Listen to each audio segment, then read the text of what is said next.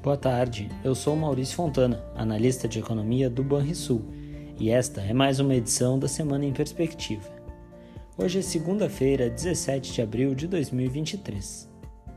A semana inicia sob a expectativa de que o governo possa encaminhar à Câmara Federal o projeto de lei complementar que cria o chamado novo arcabouço fiscal, que deverá substituir o atual teto de gastos, em uma proposta que contempla limites mínimo e máximo para o crescimento dos gastos.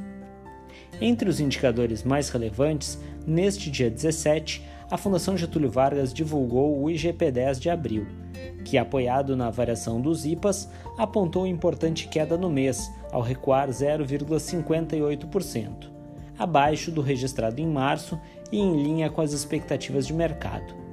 O IPA total intensificou sua deflação entre março e abril, puxado pelo IPA agropecuário, que entrou em terreno negativo, e pelo conjunto de bens industriais, que acelerou sua deflação. Também hoje tivemos a divulgação do IBCBR de janeiro, que assinalou crescimento de 3% em relação ao mesmo mês do ano passado, o que configurou a 15ª taxa positiva nesta comparação. O resultado ficou acima da mediana das expectativas de mercado. Na variação mensal, com ajuste sazonal, o IBCBR ficou praticamente estável entre dezembro e janeiro. Mesmo assim, a média móvel de três meses ficou em menos 0,2% no primeiro mês do ano, a quarta variação adversa consecutiva neste tipo de comparação. A estabilidade do IBCBR na margem foi resultado da contraposição de resultados fracos da indústria geral e do setor de serviços com as altas do varejo ampliado e também da atividade agropecuária. Assim, nossa estimativa preliminar para o IBCBR de fevereiro aponta queda de 0,3% na comparação interanual e alta de 0,5% no dado mensal. No próximo dia 19, deverá ser reportada a produção industrial mensal de fevereiro no Brasil. Esperamos uma leve retração de 0,1% em relação a janeiro, em termos dessazonalizados, e uma queda de 2,1% em relação a fevereiro de 2022. Vale notar que fevereiro de 2023 contou com um dia útil a mais, a menos do que fevereiro de 2022.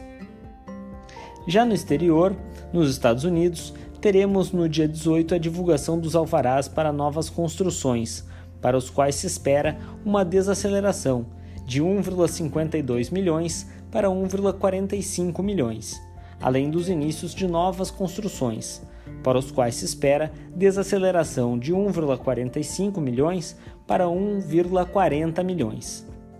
No dia 19, será conhecido o livro Bege, que deve detalhar a percepção sobre o grau de desaceleração da economia norte-americana após os eventos recentes no mercado financeiro. No dia 20, será a vez dos dados de vendas de imóveis existentes, para os quais se espera desaceleração para 4,5 milhões. Na China, no dia 18, teremos as repercussões dos indicadores relativos a março, produção industrial, vendas no varejo, investimentos e taxa de desemprego. A expectativa é de alta de 4,7% da produção industrial em termos interanuais e de 8% nas vendas no varejo. Será conhecida também a variação do PIB no primeiro trimestre do ano, para a qual a expectativa mediana de mercado é de alta de 3,8% em relação ao mesmo trimestre do ano anterior. Na zona do euro, por fim, o índice ZEW de expectativas da economia alemã pode chamar a atenção na terça, Espera-se que ele continue mostrando recuperação. Já na quarta-feira, será a vez da inflação ao consumidor na zona do euro, que deve registrar estabilidade na comparação interanual, com alta de 6,9%. Estes são os principais dados que devem movimentar os mercados ao longo da semana. Agora vamos aos destaques do mercado financeiro, o analista da Banrisul Corretora.